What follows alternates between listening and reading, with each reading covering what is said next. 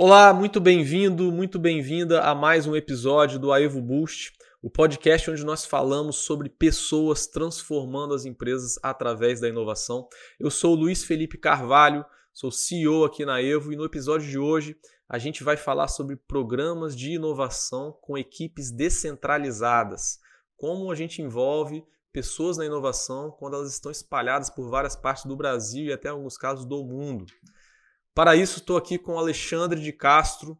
Ele é gerente de inovação no Grupo Energisa, um gigante do setor de energia no Brasil. Muito bem-vindo, Alexandre. Tudo bem? Opa, gente, tudo bem? Prazer enorme estar aqui com vocês e compartilhar um pouco da, da nossa rotina de inovação dentro do Grupo Energisa. Boa, boa. Prazer é nosso, Alexandre. Prazer contar com a sua presença nesse podcast. Também aqui conosco Alex Ribeiro, diretor operacional aqui na Evo e já veterano no podcast. E aí, Alex, tudo bem? Olá, Luiz. Olá, Alexandre. Tudo ótimo. Vamos lá, animado para esse papo aí. Show de bola, pessoal. Tem muita empresa aí que tem essa realidade né, de equipes muito descentralizadas, espalhadas por todo o Brasil. Acho que vai ser muito bom para quem está querendo fazer inovação nesse contexto. Alexandre, queria começar com você e até antes da gente entrar no assunto de fato, é, seria legal você falar um pouquinho para a gente sobre o Grupo Energisa. É um gigante, né? Mas está em vários estados do Brasil. Mas fala um pouco mais sobre a estrutura do grupo, o que vocês fazem, até um pouco sobre a estrutura de inovação. Pode ser? Pode sim. A história da, da, do grupo é uma história de empreendedorismo é, aplicado na veia e turbinado. O grupo nasceu há 117 anos atrás. É a antiga Força e Luz Cataguases Leopoldina, lá na zona da mata de Minas Gerais está falando de 1905, quando três empreendedores resolveram começar a gerar energia, distribuir energia. Isso a gente está falando lá no início mesmo do, do, do setor. E a empresa foi crescendo de 1905 para cá, ela foi a primeira empresa a, ser, a ter ações na Bolsa, primeira empresa do setor a ter ações na Bolsa do Rio de Janeiro, isso foi em 1907, se eu não me engano. É, foi só a terceira, a terceira empresa do, do Brasil a ter essa, a, a, ações na Bolsa. É, há 100 anos atrás, por volta de 1925, mais ou menos 1920, sei lá, foi a primeira empresa, uma das primeiras empresas a fazer participação de lucro para os funcionários. Então, 117 anos depois, já é uma, uma senhora, mas continua com a cabeça 100% jovem, empreendedora, e hoje é um grupo que atua em 24% do território nacional, tá? É, na, na, distribuição de, de energia. Então, tem aí 700 mil, 700 mil quilômetros de rede de distribuição, mais de, atende mais de 20 milhões de, de, de pessoas, 8 milhões de usuários. É, é o maior grupo privado no setor de energia nacional, tá? É o, é o quinto no, no setor, mas nacional é o primeiro. A gente atua com distribuição de energia, esse é o carro-chefe, em 11 estados, em 11 concessões do, do país, mas tem transmissão, geração, comercialização, tem um, a Reenergiza, que é o, é o braço não regulado do grupo, temos um call center e temos uma fintech, a única fintech do setor de energia, a Volts, recém-lançada, até fazer só dois anos, mostrando aí essa, essa veia, essa pegada empreendedora que o, que o grupo tem. Então, é, é uma empresa que está com muita senioridade, mas com a cabeça e mentalidade de um jovem empreendedor. Muito bacana, Alexandre. E quando a gente fala de inovação, é comum a gente citar empresas novas, né? Como a gente falar de empresas novas e de tecnologia em muitos casos. Fala-se do Google, Netflix. É, eu pessoalmente gosto muito de, de olhar para a trajetória de empresas centenárias, porque, cara, ninguém vive muito tempo, nenhuma empresa consegue viver tanto tempo sem ter feito muita inovação. Então é super inspirador ver esse caminho da Energisa, pioneira mesmo no setor de energia. Poxa, 1907, 1905 era a época. 1905 foi, foi a, foi a inauguração. Foi isso Fundação. é um pouco Três depois que o Edison lançou, né? Se eu não me engano, a, a usina criada na Luz, na Leopoldina, na Cataguases, foi 20 anos depois da primeira usina no mundo, tá? Mas essa informação eu, eu, eu fico devendo. Mas é algo é, é, é extremamente pioneiro. E no Brasil, então, certamente é, tá no, se não é segunda, terceira no máximo, não sei, mas extremamente pioneira na zona da Mata de Minas. A gente está falando ali, é, não é os grandes centros, o Rio de Janeiro era o, o grande centro à época, zona da Mata não é tão distante assim, mas é a zona da Mata de Minas Gerais. Essa é uma visão muito à frente do tempo que esses três fundadores tiveram. Fantástico, fantástico, fantástico. Uh, pô, então tá, tá na cara aí. A gente vai falar com uma empresa super inovadora, tem histórico de inovação, muita bagagem para trazer para a gente aqui hoje. Alex, queria te colocar aqui na conversa, cara, e até trazendo para o tema de fato, né? Hoje a gente vai falar sobre programas de inovação em empresas com equipes descentralizadas. Então, o caso da Energisa aí, que está em 11 concessões diferentes, em estados espalhados pelo Brasil, com pessoas também muito descentralizadas, né? Acho que na geração tem muito essa característica. Para você, Alex, qual é a importância da cultura de inovação em empresas que tenham essa característica, ou seja, que tenham equipes muito espalhadas, que não estão é, centralizadas num escritório, num prédio só? Como é que é a importância da cultura de inovação nesses casos? Cara, primeiro, foi muito legal ouvir aí a, a história da Energisa pelas palavras do, do Alexandre realmente é uma empresa inspiradora, assim, referência. Muito bom. Uh, mas, cara, assim, acho que cultura como um todo, né, é um tema extremamente relevante quando a gente fala de, de equipes descentralizadas. É, e aí, principalmente quando a gente fala de, de, cultura de inovação, né, acho que a maioria das empresas ainda está iniciando esse processo de aculturamento. Então, a gente está falando de você escalar uma mudança de comportamento nas pessoas dentro de uma cultura já consolidada, né? Então é extremamente desafiador. Sempre falo que mais difícil do que, do que escalar a operação, canal de distribuição, é, produto, é escalar a cultura, né? Mas é tão desafiador quanto, quanto importante. Então, acho que o Alexandre pode dizer muito melhor do que eu aí, mas um dos principais desafios que a gente ouve, assim, em termos de, de equipes descentralizadas, é a questão do, do senso de pertencimento que as pessoas têm, às vezes, né? Porque você está numa equipe ali, você está na sua unidade, né? E às vezes é difícil até enxergar o, o todo pelo qual você faz parte. E esse senso de pertencimento ele está totalmente ligado com, com a motivação dos colaboradores. E aí que entra a cultura de inovação, né? Porque a cultura de inovação ela não, não, não funciona como um fim nela só, né? Ela também funciona como um atenuador, um mitigador de, dessa, dessa dor em relação a ao senso de pertencimento. Porque quando você tem uma cultura de inovação, uma cultura que estimula empreendedorismo, é, estimula a colaboração entre as pessoas, você promove uma conexão maior das pessoas com o negócio, ao colocá-las em desafios de negócio, por exemplo, com programas de ideias. Você também é, aumenta a conexão das pessoas ao, ao, ao colocá-las em, em projetos de colaboração.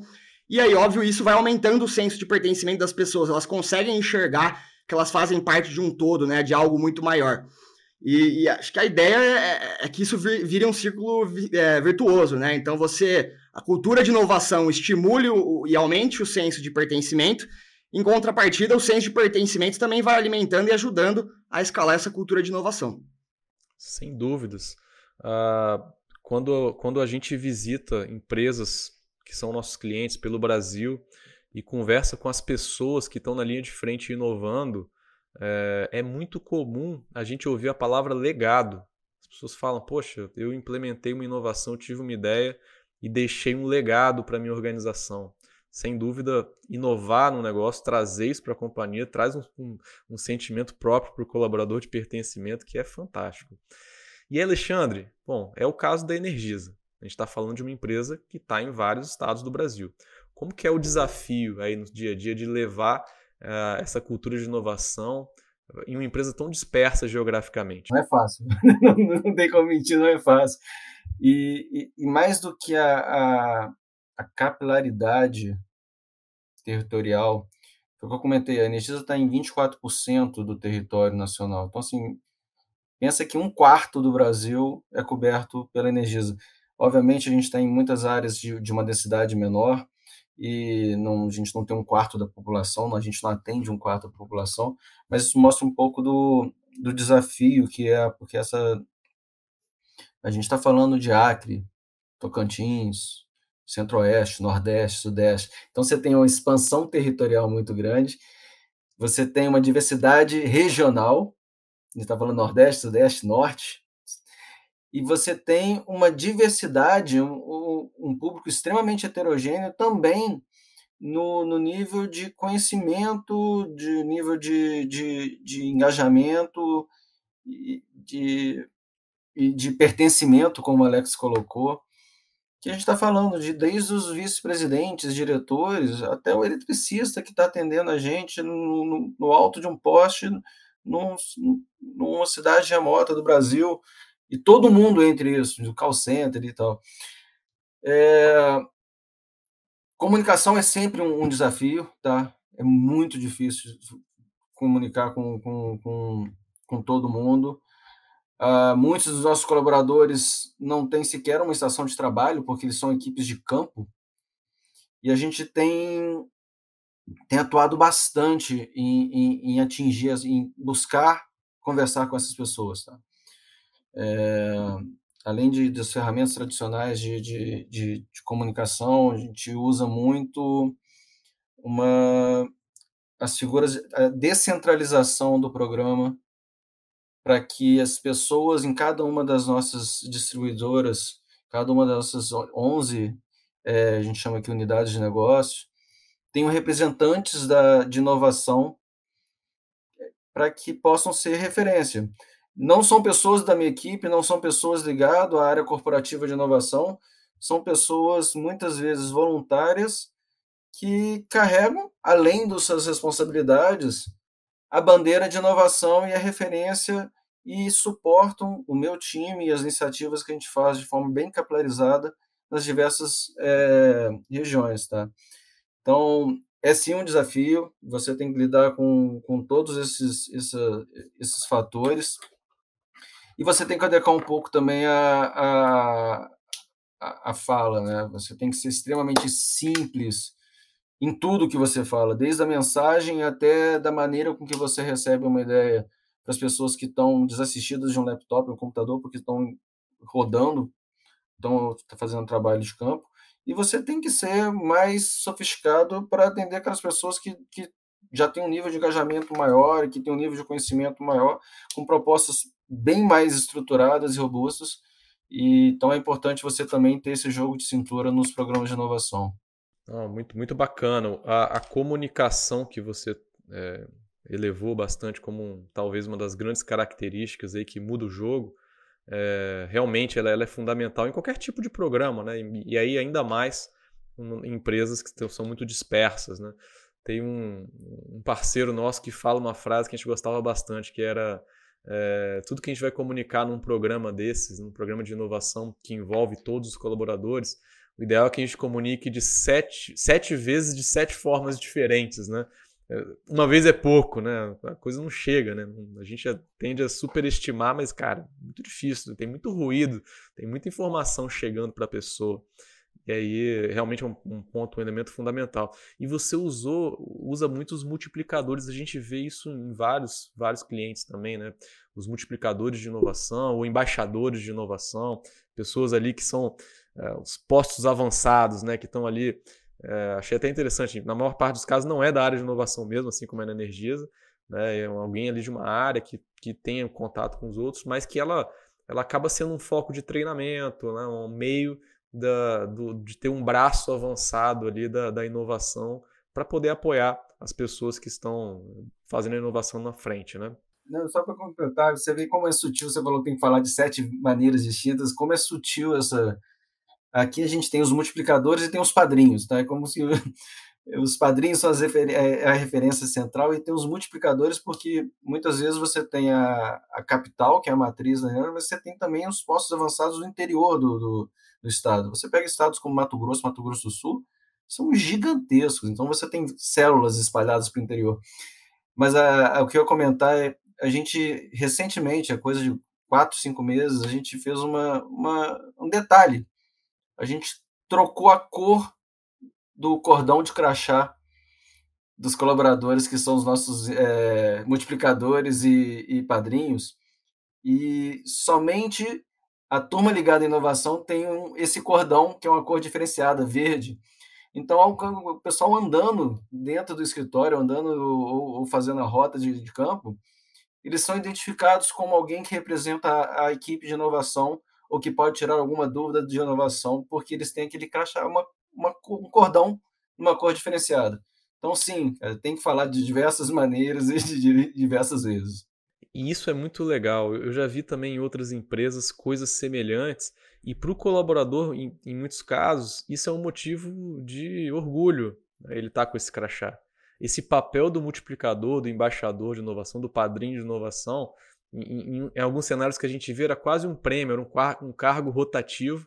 Ó, esse ano vai ser o João. Aí, ano que vem, a Maria se destacou, ela, ela vai ser a embaixadora da inovação. E aí ela leva quase como esse crachá, em alguns casos é um, um bottom, é, quase como uma patente ali, né? Uma coisa, cara, eu estou, estou representando a inovação, levando aqui para frente. É muito, muito legal esse, esse movimento.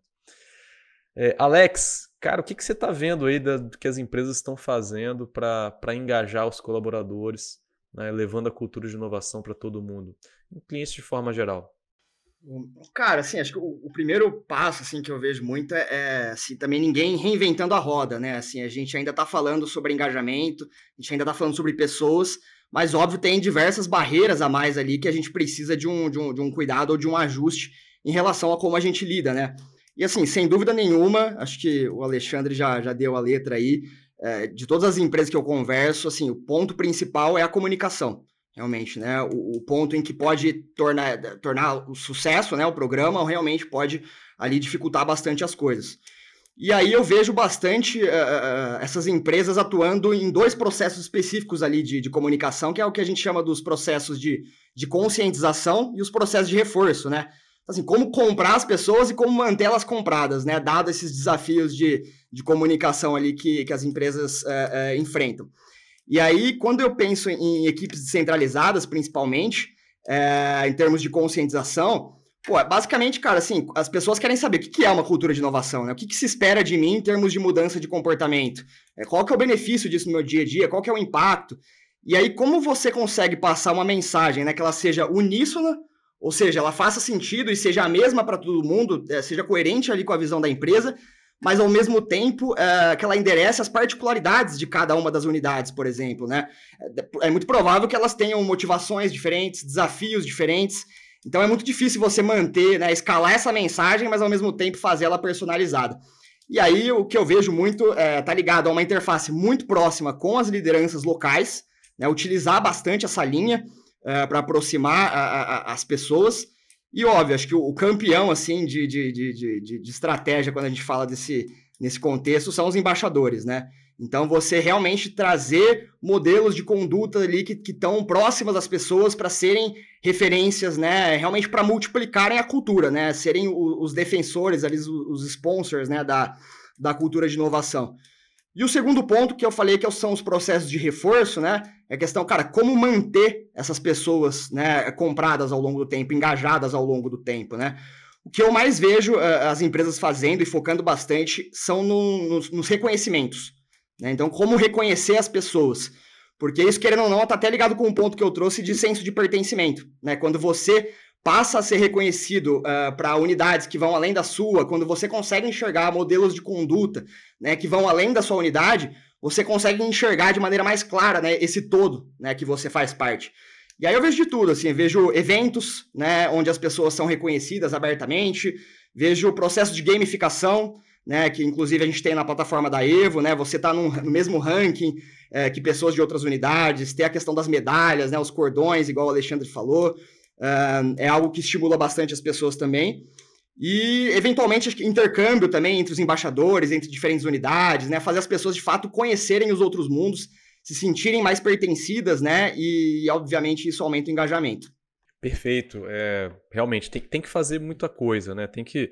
A gente está falando, em muitos casos, de mudança, né? É? A gente pensa na cultura, mas é, quando a gente para para pensar mesmo, a gente está pedindo uma mudança cultural para as pessoas, uma mudança de comportamento na prática, né? E isso não é do dia para a noite.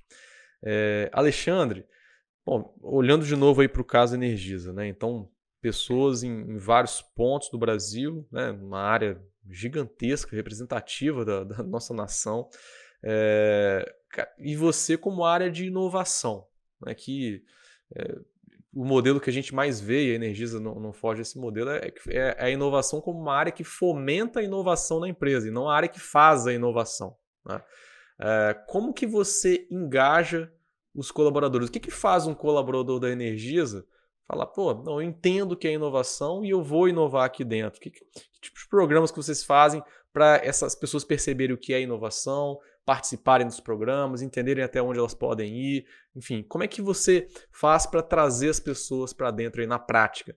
E até se puder compartilhar com, conosco alguns cases, coisas que deram errado, coisas que deram certo, acho que é legal para quem está nos ouvindo e está nessa jornada aprender um pouco mais. Como eu comentei, você tem que ajustar o você tem que ajustar os seus seus fluxos ou os seus programas de inovação com objetivos também é, diversos ou é, adequados com a realidade do público que você está falando. Então, hoje na Energias a gente tem minha área, ela, ela é uma facilitadora, uma fomentadora de inovação, tá? A gente não executa os projetos, a gente não executa no ponto de vista de desenvolvimento, mas a gente atua muito forte na, na suportando a execução do, do, de determinados projetos. É, e tem uma das responsabilidades que da área de inovação do grupo é justamente o fomento ao valor, coragem para inovar e ousar. Então, isso é um valor do grupo Energisa e uma das responsabilidades da, da, da gerência de inovação é fomentar a cultura de inovação dentro do grupo. Como que a gente atua? A gente tem quatro grandes esteiras ou programas de inovação distintos que vem desde o mais abrangente, que é aquela melhoria, pequena melhoria, aquela melhoria incremental, mas que eu pessoalmente acho que são as mais fascinantes de todas, porque ela, elas nascem lá na ponta da operação, elas nascem de dores extremamente reais e, e, e do, do cotidiano, e quando você consegue capturar aquela ideia e resolver essa ideia, a, a, satisfação que você gera naquele, naquele autor da ideia e, e a maneira com que dali é, viraliza entre os pares e na, na região é, é gratificante. Então, para esse programa é onde a gente usa muito os padrinhos e os multiplicadores, porque a gente descentralizou esse fluxo. A gente ajuda, a gente suporta, acompanha, promove, faz treinamento, tem muita recompensa, tá, Luiz? Você falou mesmo assim, você tem os dois eixos, né? Como é que você traz a pessoa para dentro do programa e depois como é que você a mantém ele dentro. Então a gente tem um programa intenso de recompensas, a gente premiou no ano passado, a gente tem premiações locais, nacionais e por diversas categorias. E essa é a maneira de você manter as pessoas não só participando do programa, mas também falando bem do programa e trazendo novas pessoas para dentro do jogo. Então, esse programa que a gente chama de nova é o mais capilar, é de maior capilaridade e o nível de, de, de que a gente demanda dos colaboradores para fazer uma proposta de ideia, ele é mais básico. Então, assim, a gente está querendo ideias. A gente não espera que aquele colaborador vá trazer uma, uma, um, um pitch deck já estruturado com oito, oito slides que, que fala da dor, da solução, qual é o business case. Não, a gente quer ideia, a gente quer a dor. E a gente tenta pensar as grandes e boas, as boas, as pequenas e boas ideias para executá-las, tá? Assim, e tem alguns casos que, que são casos bem básicos. Acho que o mais recente que a gente tem agora, que é, que é sensacional, é, um, um, eletricista, ele subia no poste, ele tinha que atuar num, numa linha de distribuição, que são cabos multiplexados, são como se fossem um, vários cabos ali entrelaçados, e ele tinha que, de alguma maneira, entrar com, com uma ferramenta e separar esses cabos para atuar em um deles. E quando ele trouxe essa ideia, ele trouxe uma foto do que ele trabalhava, que era uma ferramenta que ele tinha feito. Cara, a gente olhou, pegou aquela ideia, trabalhou ela junto com um parceiro nosso num, de um, um Fab Lab, que é um parceiro que a gente tem na Paraíba, e a gente começou a fazer impressão 3D de uma ferramenta a partir da ideia dele, que é uma ferramenta adequada para Pra, tem que ser fina o suficiente para entrar entre os cabos, ela tem que ser larga o suficiente para quando você gira. Aí a primeira vez que a gente colocou a mão não cabia, a mão cabia, mas não cabia depois com a luva. Quando a gente pegou e levou para o cara, o cara botou a luva, quem disse que dava pegada? Não dava. Volta para o laboratório, constrói, mexe, mexe, mexe. Cara, a gente está com um protótipo em 3D agora que está validado. E quando a gente levou essa, essa ferramenta para o pro, pro, pro eletricista que deu a ideia, e ele tirou uma foto do antes e do depois, o olho dele brilhava. Então, assim, é, é impressionante. Então, esse cara está falando para todo mundo que o programa existe, que dá certo e que vale a pena botar a cara a tapa, porque funciona. Então, esse é um. Mas você não pode ficar no básico para atender todo mundo. Então, a gente tem outros programas que são programas que, que, que, que a gente requer do proponente um, um nível maior de, de, definição da, da, das dores, da solução, voltado muito para inovação aberta, tá? Então, essas a gente geralmente endereça ali pequenos elos de, de, de, de, de oportunidades que são que a gente consegue capturar dentro do ecossistema nacional ou internacional de startups. E aí a gente tem lá o relacionamento com, com, com um ecossistema muito forte, presencial e também via ferramenta que, que é o nosso site de desafios e, e de gestão de startups e parceiros de startups. E temos programas de P&D, que a gente está falando ali de, de um, um, nível de, de, incerteza maior, com ticket de, de, de, projeto maior, prazos mais longos. E a gente tem uma última categoria, essa é, é, aí sim a pessoa realmente tem que ter um plano muito bem estruturado, porque ela entra num, num funil muito mais sofisticado, digamos, que são grandes projetos estruturantes, que a, que a minha área também conduz e dá apoio, porque muitas vezes a pessoa sabe exatamente o que ela precisa, mas ela não sabe como chegar lá. E aí entra muito a, a figura da, da, dessa gerência de inovação, de uma área de inovação que consegue dar essa luz para o colaborador. A dor dele é real, ele, ele sabe descrever, ele sabe quantificar, mas ele não sabe exatamente como chegar na solução. E aí entra muito a nossa parte de, de ajudá-lo nessa, nessa jornada, tá? Então, dei muita volta, mas basicamente você tem que ter jogo de cintura e ter programas adequados para o público e para objetivos também ajustados a cada um dos programas. Não adianta você querer ter um programa muito capilarizado, onde você pega as ideias muito, muito embrionárias e esperar dela um retorno de milhões e milhões. Vai acontecer, mas você vai se frustrar mais do que ter bons resultados. É importante ter esse ajuste. Só fazer um comentário aqui, Luiz. Achei bem legal o ponto que o, que o Alexandre trouxe sobre, sobre as pessoas falarem bem do programa, né? Basicamente, você criar promotores e, e apostar um, nesse, nesse efeito viral, né? Que, que, que, a cultura de inovação pode seguir. Acho que é um, é um bom caminho, assim. E, uma outra coisa que me chamou a atenção assim, é a questão da, da descentralização né, da, da, das áreas de inovação. Eu vejo que esse, esse é um ponto que eu vejo as, as, empresas pioneiras, principalmente, puxando, né? Parece que é uma nova fase ali do, do da, das áreas de inovação cada vez mais descentralizadas. E, e, eu acho que esse é um ponto que pode, inclusive, é, ser bem, bem relevante para as empresas com equipes dispersas, né? Porque você já sabe trabalhar muito bem dessa maneira, né? Você já está acostumado a trabalhar de maneira descentralizada.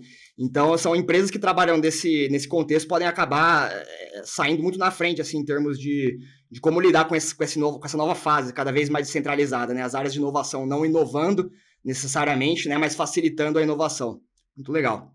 E, Léo, comentou, é, eu vejo, sim, como um processo de, de, de maturidade, tá, das empresas, tá? A gente está aqui certamente falando com, com, empresas que em diversos estágios do, dos seus programas de inovação. Trabalhar descentralizado requer é, dá muito trabalho, requer autonomia para a ponta. Você tem que ter confiança, você tem que ter ali as ferramentas adequadas. Então, assim, é um processo que eu vejo muito como maturidade, tá? A gente tem trilhado essa, essa, essa descentralização gradualmente, começou uns dois anos atrás.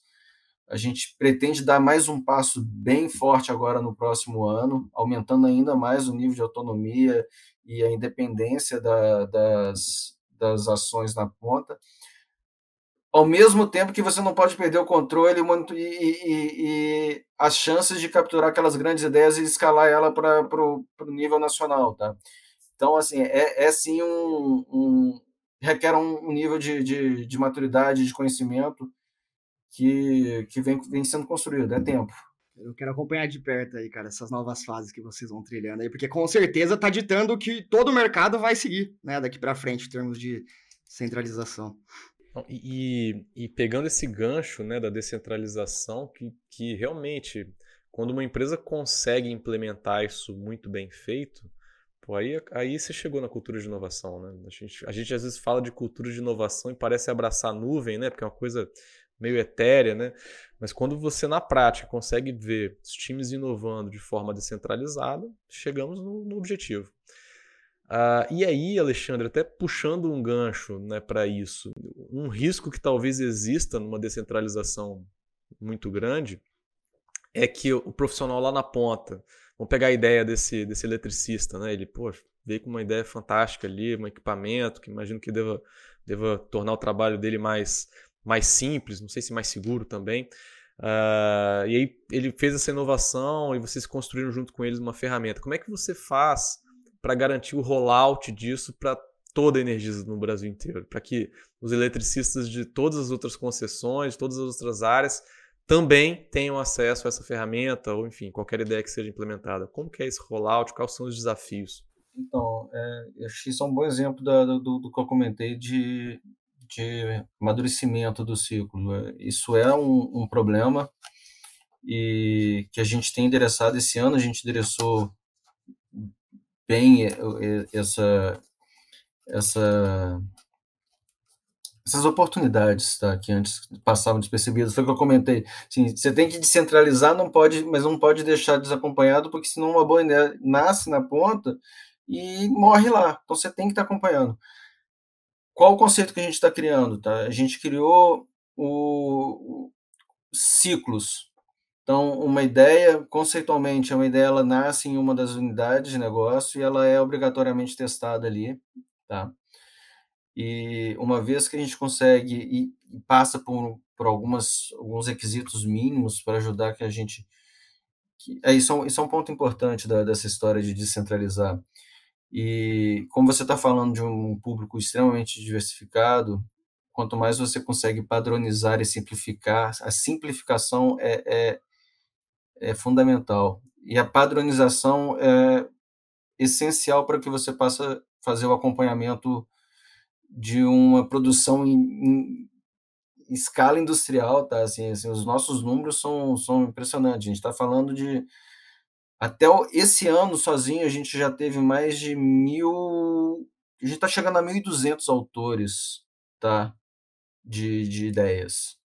É, a gente teve aí mais de 1.500 ideias cadastradas até setembro, se eu não me engano. Então, assim, é uma escala industrial. Você, você tem que dar vazão para isso e, ao mesmo tempo, nem todas vão passar, nem todas são aprovadas. Obviamente, o, várias são, são voltam para a prancheta. Mas o que eu ia comentar é o que a gente criou. A gente, a ideia, ela, uma vez ela vencendo as etapas de, de, de, de defesa e aprovação, assim que elas são executadas, a gente criou um mecanismo que facilite a identificação de resultados de retorno dessa iniciativa. E essas que geram retorno, a gente as torna elegível para ir para um ciclo 2. O que é o ciclo 2? E é uma característica do grupo. Como é, uma, como é um grupo que é tem realidades muito distintas em cada uma das unidades de negócio. O que a gente faz é tira no ciclo 1, que é uma unidade só, para o ciclo 2, ela tem que ser validada em pelo menos três unidades. Tá? Então a gente diversifica o cenário de aplicação daquela, da, da, daquela solução para até três ambientes distintos da original. E faz um novo ciclo, numa escala maior. Então, você começa pequenininho, valida, depois você vai para um ambiente diversificado em uma escala maior. Isso estando validado, a gente vai para o ciclo 3, que é um processo, não é de teste, mas ele é de ajustes e homologação corporativa. Então, essa ferramenta que eu comentei, que, que, que foi feita no, laboratório de um espaço maker, Ela vai ser testada agora em três unidades, e ela sendo validada nessas três unidades, a gente vai, junto com a área corporativa, torná-lo uma ferramenta homologada e certificada para que todas as unidades do grupo possam adquiri-las e, e, e colocá-las no, no, dia a dia. E aí tem assim, a inovação, o barato da inovação que nunca acaba o trabalho, né? Porque a gente está pegando essa ferramenta que está indo e está mostrando é, resultados positivos, a gente já está em paralelo buscando qual vai ser o parceiro industrial que vai produzir essa peça, que vai torná-la um SKU para que as empresas possam fazer um pedido de compra. Então a gente está fazendo uma inovação que depois ela tem que ir para o mercado, porque se eu não tornar ela um produto, e a gente está falando de um produto barato que vai ser comprado em quantidade, eu preciso de um fabricante nacional, com distribuição nacional. Então eu também estou olhando quem é esse potencial parceiro que vai abraçar esse projeto para que eu possa comprar o projeto dele depois, se ele for certificado. Então, isso é como a gente funciona. No, no, aqui eu acho que é, é, é bom falar que não, que não é uma receita única para todo mundo, mas é como a gente adaptou a nossa realidade e os nossos programas para a empresa. Cara, fantástico, fantástico ver se tem, tem, tem, quando a gente fala de indústria, em muitos casos eles falam de handover para operação, né? Ou seja, você tem desenvolve uma inovação numa, numa planta piloto ou numa, numa área só e depois você uma vez que esse piloto dá certo, você faz o handover para operação e é uma parte muito desafiadora. E é muito interessante ver o nível de maturidade que vocês estão têm já fazendo esse crescimento em ciclos, aumentando a abrangência, já pensando em desenvolver o fornecedor nesse caso. Brilhante, né, cara? É aí que a inovação vira inovação de fato, o valor vem.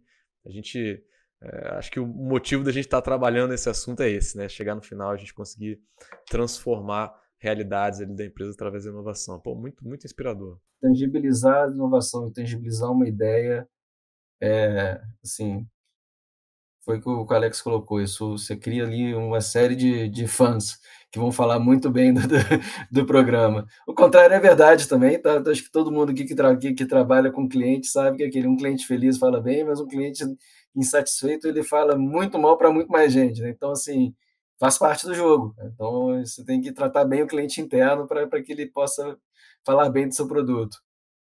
Eu acho que o, o, o é, nesse, nesse rollout, né, nesse handover, que acho que está o, o néctar aí da, da, da questão da cultura de inovação, porque pô, já é muito gratificante ali, igual, igual o Alexandre falou, né? Pô, você vê uma ideia sua sendo implementada, né? É um momento ali acho que impagável, mas você imagina para uma pessoa que está muito acostumada ali com a unidade dela, né? Com o contexto dela, ver a ideia dela sendo adotada, né? É, em todas as unidades. Acho que não existe maior, talvez, tangibilização, né? Do que é a sua parte dentro de um todo maior do que essa pegada de inovação, né? Assim, a sua ideia ali sendo implementada para todas as unidades.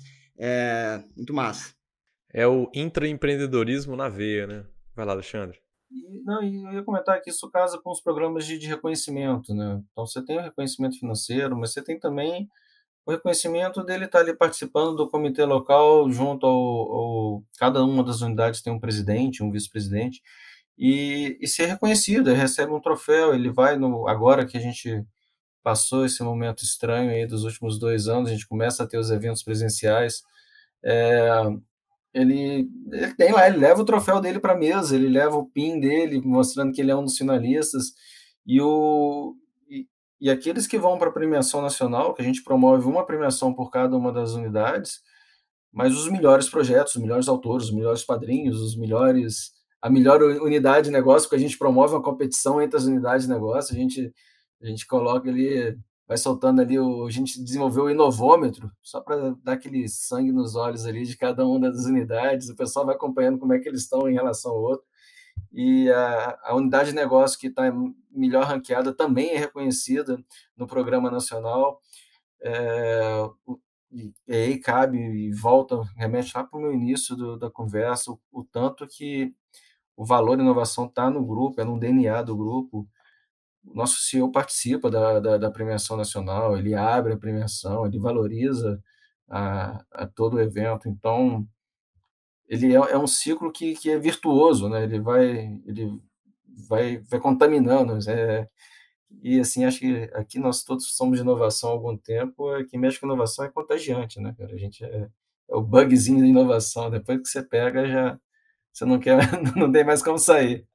E você trouxe um ponto aí na sua fala, né, envolvendo a, a premiação das áreas de negócio, que me fez pensar sobre a liderança. Você também trouxe o CEO, né, nesse sentido.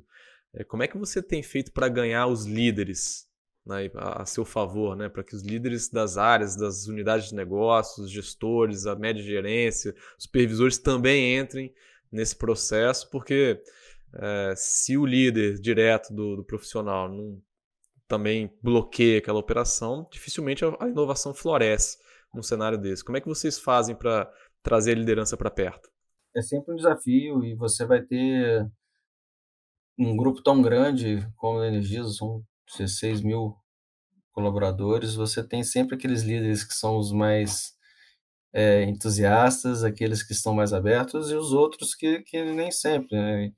E, e é, é comum a todas as empresas, a gente fica brincando internamente, são os anticorpos da inovação. É, e como é que a gente trabalha?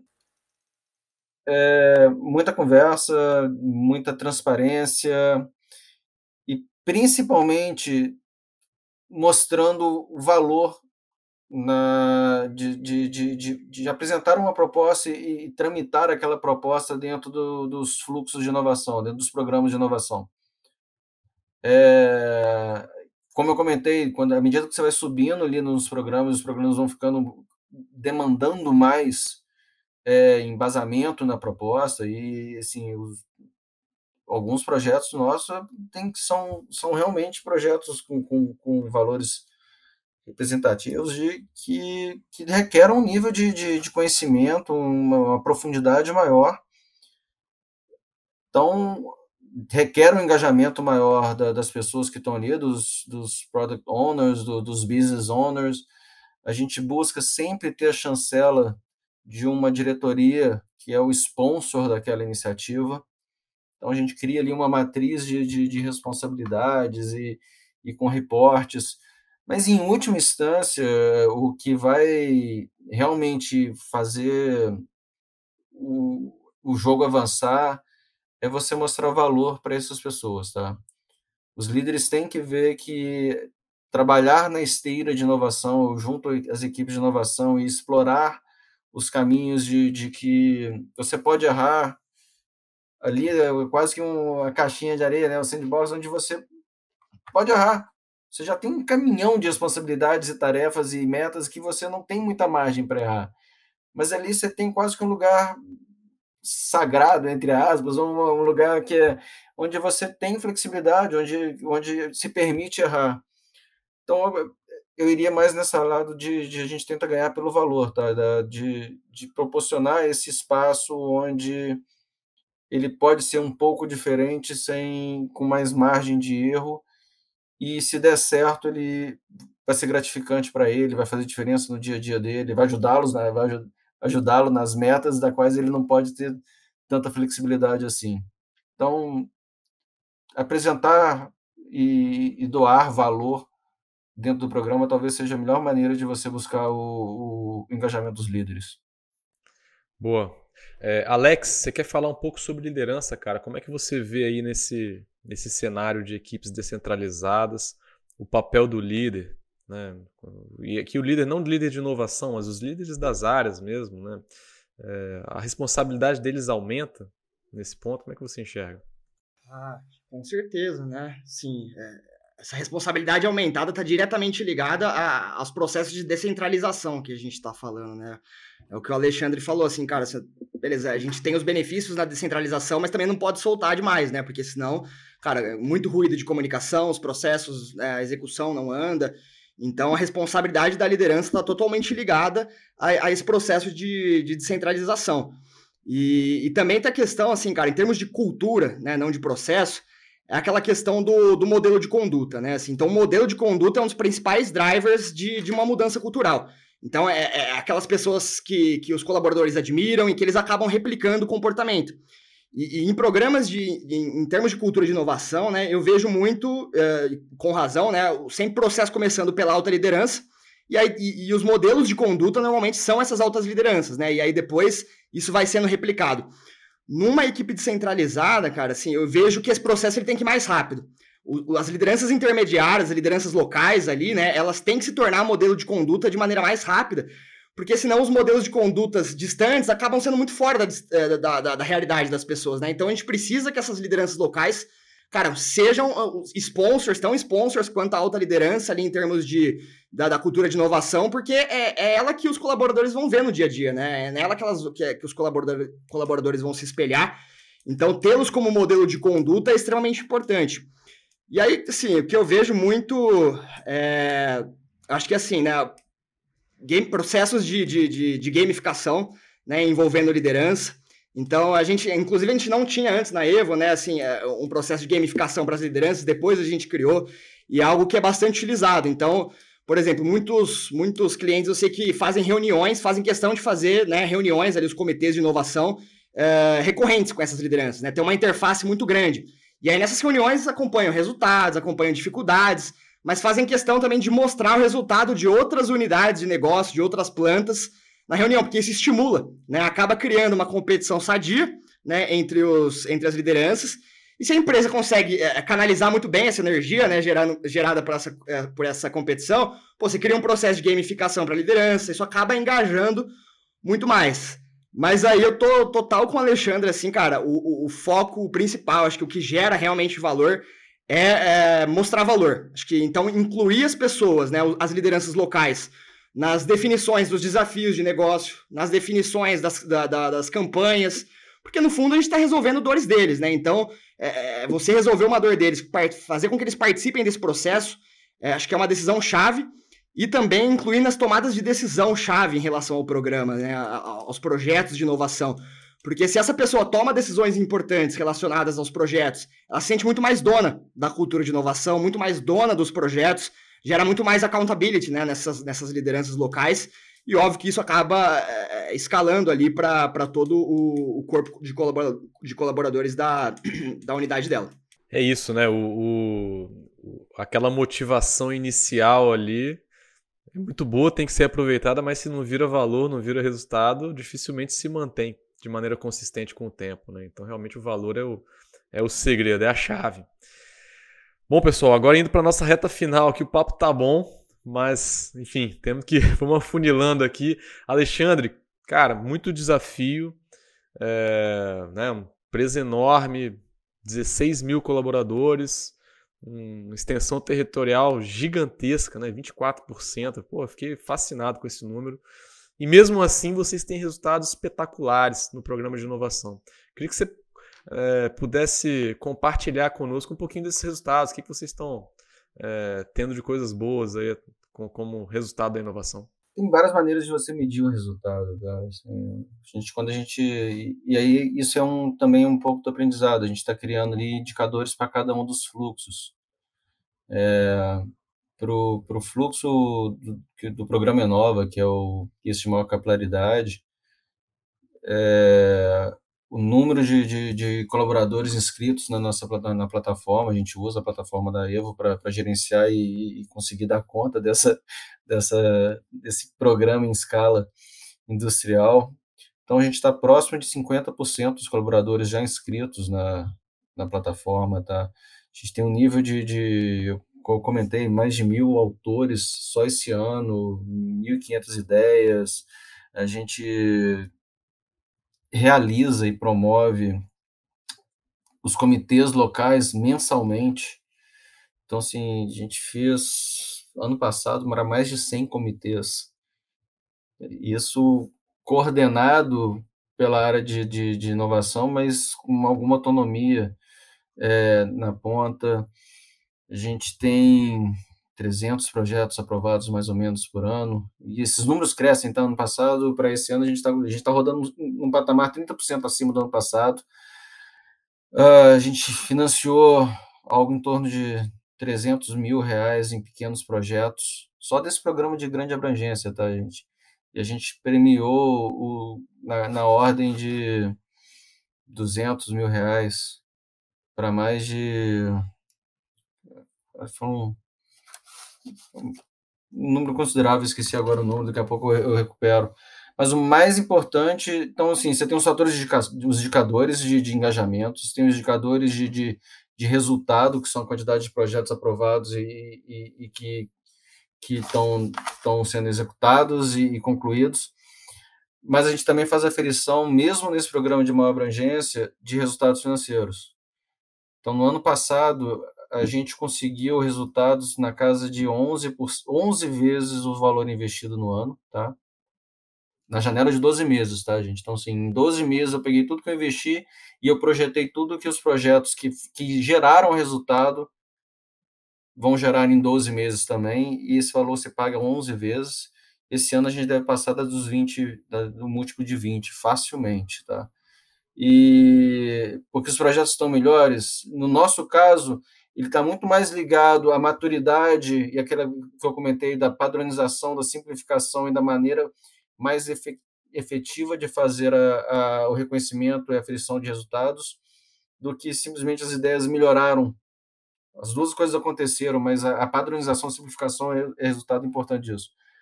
Para os fluxos de inovação aberta, o lead time é muito importante como indicador, e o quanto daquelas, daquelas startups que a gente testou, depois elas viram é, empresas que são, que são contratadas. Eu estava olhando esses números, me perdoe, eu vou estar a ordem de grandeza, não tem isso totalmente correto, mas a gente lançou mais de 50 desafios esse ano no ecossistema nacional. A gente realizou pitches de, na casa também de várias dezenas, tá? Para várias áreas internas do, do grupo e desafios e, e, contratações têm acontecido com um grande número. Projetos P&D, nosso maior indicador continua sendo não só a aderência ao cronograma, mas quanto dos projetos é, são depois internalizados ou até industrializados. A gente tem projetos oriundos de P&D que hoje estão sendo comercializados. A gente conseguiu comercializados no Brasil, na América Latina, na América do Norte e Europa. Então, tem um produto que nasceu da ideia de uma pessoa do Mato Grosso, que foi desenvolvido na cadeia no fluxo de P&D, que venceu todos os desafios de desenvolvimento, de pesquisa e desenvolvimento, que hoje alcançou o patamar industrial que a gente terceirizou a, a, a, produção e a gente acompanha a produção e o esforço de vendas desse parceiro, que é um parceiro de relacionamento muito próximo nosso e a gente está fazendo vendas esse ano na dezenas de milhões, tá? Desse produto de P&D. Então, é, os indicadores têm que ser adequados, seus indicadores de sucesso, os indicadores de desempenho têm que ser adequados também aos fluxos e é o que você espera de cada um dos programas, tá? É, trabalhar descentralizado na empresa grande, você tem que ter jogo de cintura. Acho que é, acho que é um bom recado para deixar aqui. Cara, eu quase caí da cadeira aqui com, com os resultados que você falou aí. Impressionante o, o aquele que você trouxe de para cada real investido no ano passado retornar 11 numa janela de um ano da inovação implementada, né? Então isso é fantástico, cara. Realmente, se alguém tem dúvida de que inovação é um bom negócio, traz retorno, tá aí um caso e tanto, né? Alexandre, para a gente fechar, opa, diga aí. É, esse é um número que eu falei, a gente já conheceu 170 pessoas ano passado no grupo, no nosso programa de, de reconhecimento. A gente usa uma lojinha de prêmios, a gente distribui os prêmios que depois são convertidos em, em produtos que, essa, que os colaboradores podem é, é, buscar. E tem um fator, cara, que a gente falou de tanta coisa, falou de tanto colaborador, de centralização de fluxo, que a gente não comentou aqui, mas é fundamental e eu acho que não, a gente não pode deixar de mencionar. Capacitação dessa turma. O esforço que o meu time, o meu time, a gente, a gente trabalha forte junto com o RH, promovendo, a gente criou uma trilha de, de inovação que se aplica a todos os colaboradores e a gente tem mais três trilhas que ela se aplica a cada um dos, dos, dos stakeholders, do, dos agentes, representantes do, do, grupo. Então, a gente tem uma trilha lá para todo mundo que é proponente, que é os, os project owners, os project managers, a gente tem uma trilha para os líderes, e a gente tem uma trilha para os executivos que participam do comitê de inovação, onde a gente capacitou eles em fazer um processo de mentoria, onde eles podem conversar com startups, ser mentores de startups, e também na linha de reconhecimento, que a gente está falando com o executivo, já não é mais dinheiro, mas assim, a gente promove happy hours com, com, com palestrantes externos, e onde eles saem um pouco de da rotina, escutam a pessoa de fora falando de tecnologia, falando de algum tema diferente, a gente distribui ali um voucherzinho do, do, do iFood para o cara fazer o happy hour dele realmente, mesmo virtual. Mas capacitação e treinamento é uma ferramenta fundamental para tudo isso funcionar, qualquer centralizado ou descentralizado, e uma grande ferramenta de engajamento também, tá? Então, assim, a gente quase que passou batido nisso, acho que era importante a gente destacar, cara. Fugir um pouco do script, mas era importante a gente falar desse assunto. Cara, sem dúvida, Alexandre. aqui na Evo a gente fala muito, repete muito um conceito de um, de um autor chamado Adam Grant. Ele fala do Vujadê. Eu acho super interessante essa visão. Ele é um cara que estudou criatividade, inovação, e ele brinca com a palavra déjà vu, né, do francês, que é quando você viu uma cena e parece que você já viu aquilo anteriormente, ele fez uma brincadeira com as palavras, criou uma palavra chamada Vujadê, que na visão dele é aí que surge a inovação. Que, como que é o inverso do déjà vu? É, Vujadê, para ele, é, é aquele dia em que o colaborador uma pessoa em geral, né, tá vendo uma situação que ele vê todo dia, trabalho, né, um eletricista subindo no poste, ele vê todo dia, nos últimos 30, 40, 100, 200, 3 mil dias ele trabalhou olhando para aquilo e nesse dia ele viu de uma, sob uma nova perspectiva. Ele, cara, quando ele olha uma coisa muito familiar, mas hoje ele vê sob, sob uma perspectiva diferente.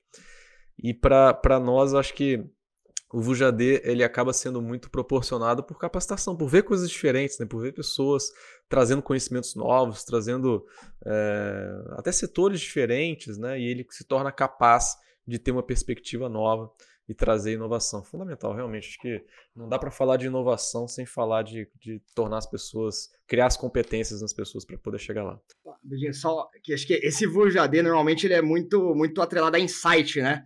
É, pô, as pessoas tiveram um insight. Isso, na verdade, acaba é, afastando as pessoas da inovação, né? Porque dá a impressão de que, pô, a inovação não é para todo mundo, é só para quem é capaz de ter esse tipo de insight, né? De enxergar isso de uma perspectiva, né, num dia iluminado. E não é, cara, é capacitação mesmo, né? Ter que investir para que as pessoas possam ter esses insights, possam ter esses VJDs aí e, e conseguir inovar.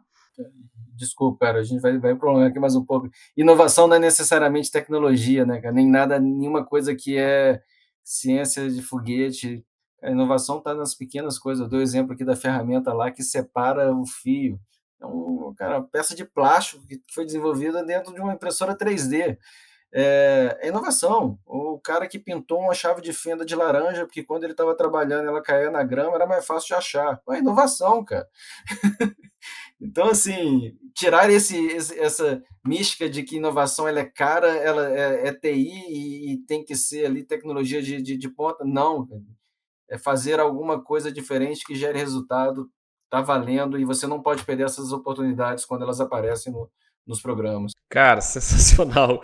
Quando o papo tá bom, né, cara? A gente vai aqui e não quer terminar, né? Mas, Alexandre, vamos fechar aqui. Eu queria que você fechasse essa conversa, cara, aqui falando para o nosso ouvinte que está iniciando um programa de inovação numa, numa empresa com essa característica, uma empresa que tem colaboradores espalhados pelo Brasil, pela América Latina, pelo mundo, enfim. É, e ele quer implementar cultura, quer fomentar a inovação. Que dicas que você daria para esse gestor? Bom, se, se se você está trilhando esse caminho descentralizado, é, acho que é esse pilar que eu falei de simplificação, padronização e acompanhamento é importante. É, ter os seus aliados ali, você vai começar pequeno, então busca seus aliados ali, que são seus, seus embaixadores de fato, aqueles entusiastas de inovação, aquelas pessoas que, que compartilham da, da, daquela característica que é inerente a toda a área de inovação, que é resiliência. A resiliência, o inovador ele, corporativo, ele é resiliente por natureza e, e as pessoas compartilham essa, esse entusiasmo por inovação e essa resiliência, esses são seus aliados. Então, simplificação, padronização, esses aliados e escutar o cliente. E uma coisa que a gente aprendeu é começa pequeno. Se no nosso caso aqui, por exemplo, a gente tem muito hábito de de testar em uma ou duas unidades de negócio, rodar antes de tornar algo padrão para todo mundo. É, nessas horas, assim, os pequenos passos ajudam, porque você vai errar muito, cara. Você vai errar muito. Tem muita. Cada empresa tem uma cultura diferente, tem uma velocidade diferente, tem um ambiente diferente de que isso vai aparecer. E, e o sucesso está nos detalhes. E se você roda pequeno, você pega esses detalhes e você, quando dá um próximo passo, já vai dar um passo que vai fazer aquele wow factor, né? né que vai trazer as pessoas assim, cara, legal, o negócio está funcionando, acabou de chegar e já está rodando. Mas assim, o pessoal não sabe o tanto que teve de transpiração ali por trás e de teste antes de, de fazer funcionar. Acho que são algumas das dicas. Tem muito mais, mas é tem que dar o primeiro passo. Isso também é o mais importante, cara. Dar o primeiro passo. Bota a cara a tapa e, e vai em frente. Inovação a gente vai para frente fazendo, né? Bom demais, Alexandre. Cara, excelente papo. Acho que a gente trouxe ótimos insights aqui para os nossos ouvintes. Queria agradecer demais você por compartilhar isso conosco. Uh, bom, inclusive, se alguém quiser falar contigo, você está no LinkedIn, como é que faz para te encontrar? Pode, pode buscar no LinkedIn, Alexandre de Castro, Energiza, e manda, manda mensagem, a gente conversa. E, e vamos falar. Inovação, cara. Inovação é, é papo para várias, várias horas aqui. Um prazer estar aqui com vocês, compartilhando um pouco da, dessa experiência da Energisa, dessa realidade nossa. É, vocês são super parceiros quando a gente está ali no, no dia a dia e vocês conhecem um pouco da, da, da rotina do quando a gente fala da, das nossas demandas, dos ajustes e como a plataforma funciona. Então a gente tem um relacionamento de cliente, fornecedor, de parceria muito forte. E aqui, cara, é um prazer enorme estar aqui compartilhando isso com vocês e participando desse momento, tá? Muito obrigado pela oportunidade. A gente que agradece, cara. Acho que a parceria com a Energisa é muito boa para a gente também. A gente é um super parceiro, de fato. Acho que é a melhor forma de ver é essa parceria mesmo. Alex, cara, sempre sensacional aí também te ouvir, ver os seus insights. Acho que traz uma experiência aí também de vários programas que você vai acompanhando. Como é que faz para falar com você, Alex? Pode me buscar lá no LinkedIn também. Cara, é Alex Ribeiro Júnior.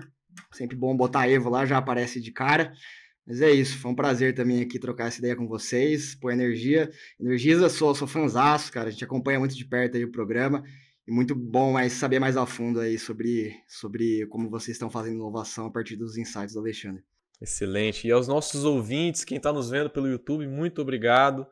Se você gostou, dá o seu, seu like aí, o seu joinha, compartilha com os amigos.